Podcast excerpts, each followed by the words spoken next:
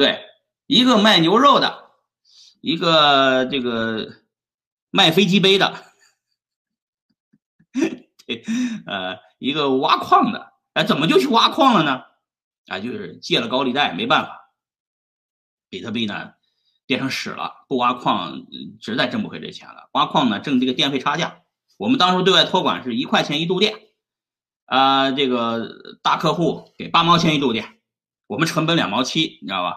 我们的矿场投产一个月就回本啊，就是说我们高峰期的时候占着全网总量的这个比特币的产量的百分之二十。就是全网产出的比特币百分之二十来自于我们的一个矿场啊，叫内蒙达拉特旗经济开发区啊，内蒙一航云计算啊，对，后来我改名叫比银云计算，大家也能网上查到。啊，后来呢，这个历史就咱就不说了，就是这个这个挖矿呢就进入行业了啊。我其实呢玩比特币呢这个。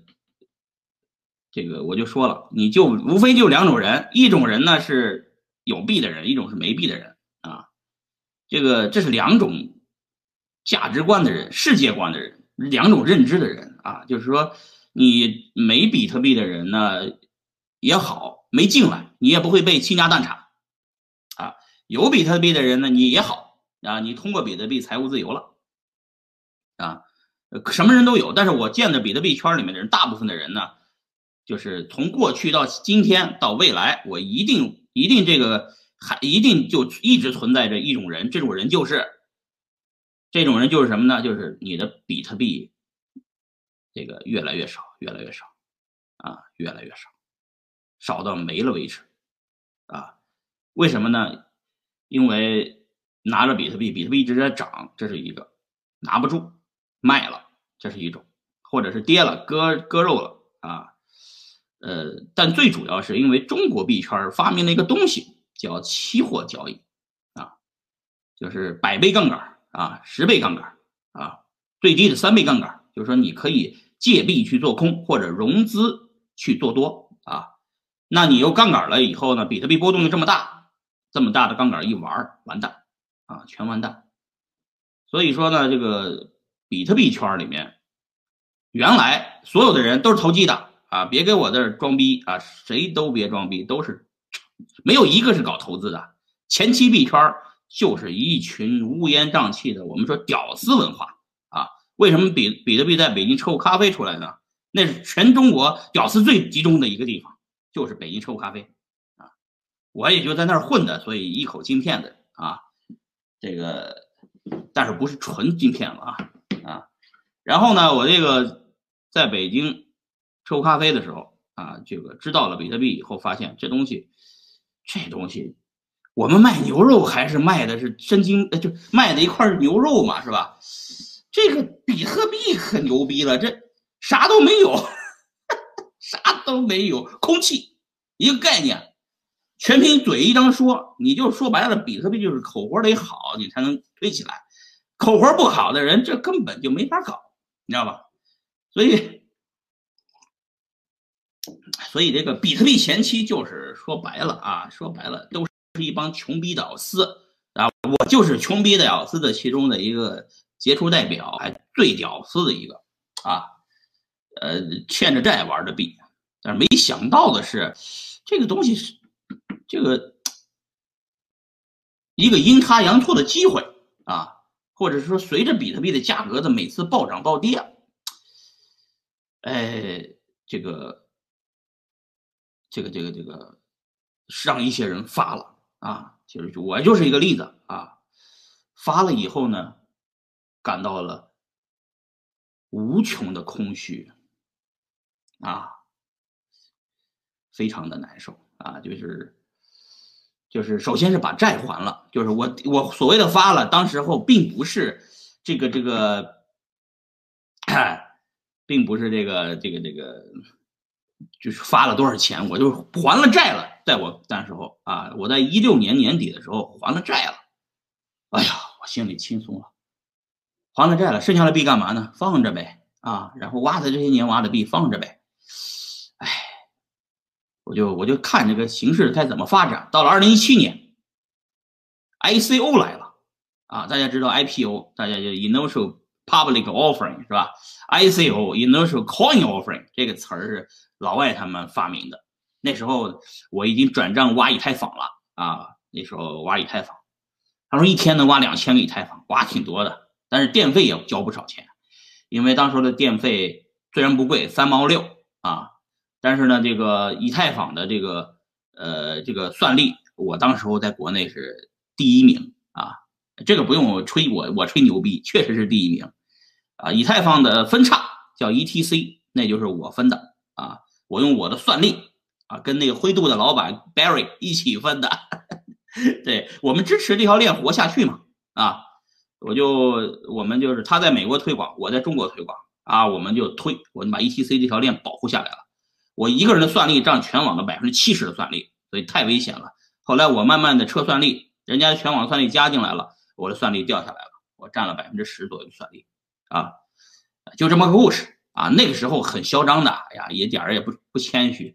那时候觉得自己，我靠，我居然能分叉以太坊，我是不是很牛逼啊？是吧？现在就觉得自己挺傻逼的，因为当时做错了一个事情，就是我分叉以太坊，就我就不挖以太坊了，我就挖成 ETC 了，挖了一个山寨币，这这币呢没做起来。我经常跟 Barry 说，不是 Barry 影响我，我早发了啊，我挖的以以太坊全全换 ETC 了啊，这个这个。这个这哥们儿，我那个后来这个发了财，这个最近发了财，这哥们儿叫叫叫灰度资本啊的老板叫叫 Barry，这 Barry 这哥们儿呢，现在搞灰度了啊，现在账上呃，我看他是七十亿美金了，最近收的华尔街收割了华尔街了，也叫我一起去弄这个华尔街去，我也最近在琢磨去不去纽约的问题啊。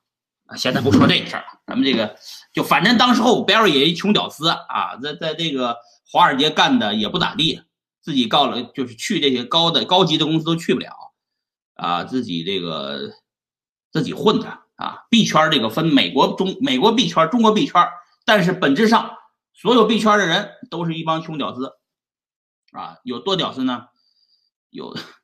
就就就我这种的啊，都是我这类型的，出口就没几句干净的话，也没什么水平，就是高中文化这这种的水平啊。所以说，所有人别误以为我戴个眼镜就是专家啊，我不是专家，也不是学者，你们千万别把我怎么地，千万别捧我，也别呃也别那个觉得我们赚的钱就牛逼，没有的事儿，还是一帮被割的韭菜，只是一根老韭菜而已。来美国以后没少被人割。啊，投了五六个项目全亏了，对吧？就是我就是一个例子，典型的是凭运气赚的钱，凭本事投亏的，啊，我就是凭本事亏的钱。